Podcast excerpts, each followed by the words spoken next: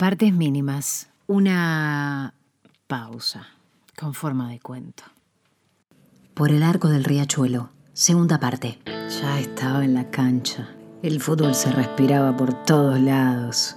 Era una sensación que contaminaba el aire, sin dudas. Luisito, mi amigo, sigue hablando de mi entrada a la carrera, de todo lo que me va a decir y de si les tengo que creer o no. No le creas a nadie, me recomienda como cierre. Ni siquiera a mí. Me río y avanzo. Entramos. En las gradas el partido se ve como se puede. Por el arco del riachuelo empiezo a notar cómo la gente se haya, se agolpa, se mueve, pero tratando de hacer espacio. No entiendo muy bien qué es lo que pasa, pero tampoco me concentro tanto en ello. Después de todo, lo interesante estaba pasando en la cancha, no fuera de ella. Luisito me dice, ¡Mira las luces! Levanto la vista y veo que de las gradas que tanto me habían llamado la atención empiezan a salir flashes de bengalas, de explosiones muy potentes. Muchas salen para el lado de la calle. Me imagino a la gente sorprendida viendo cómo las estrellas le terminan mordiendo los pies, golpeando el techo de los autos, llegando hasta los toldos de los kioscos de los alrededores. ¡Mira las luces! ¡Mira las luces! ¡Te digo! insiste Luisito. Dejo de ver el partido y fijo los ojos en las trayectorias de las bengalas. ¡Es re peligroso eso! me dice.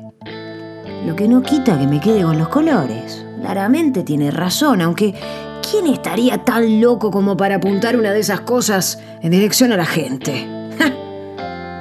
Tendría que ser un sacado, sin dudas, un loco, un violento, uno que quiere matar a los colores. A lo lejos, entonces fijo los ojos a lo lejos, fijo la mirada. un vendaval de gritos, de gente. Una nueva luz sale de las gradas, una bengala perdida. No sé si da una vuelta o no, pero siento que gira como una espiral para encarar una línea recta. Parece un misil que viene en dirección a mí. Podría moverme, pero no lo hago. La estrella luminosa parece que también tiene ojos. Y siento como si me guiñara uno, mientras el otro sigue mirando el magma que produce ese exocet en el cielo, mientras sigue acercándose. ¡Ay! Algo me pega en el pecho, me bautiza de luz. Luisito dice, ¡Le dieron! ¡Le dieron! Pero es lo único que escucho. Sin darme cuenta voy cayendo en cruz. Y después, nada.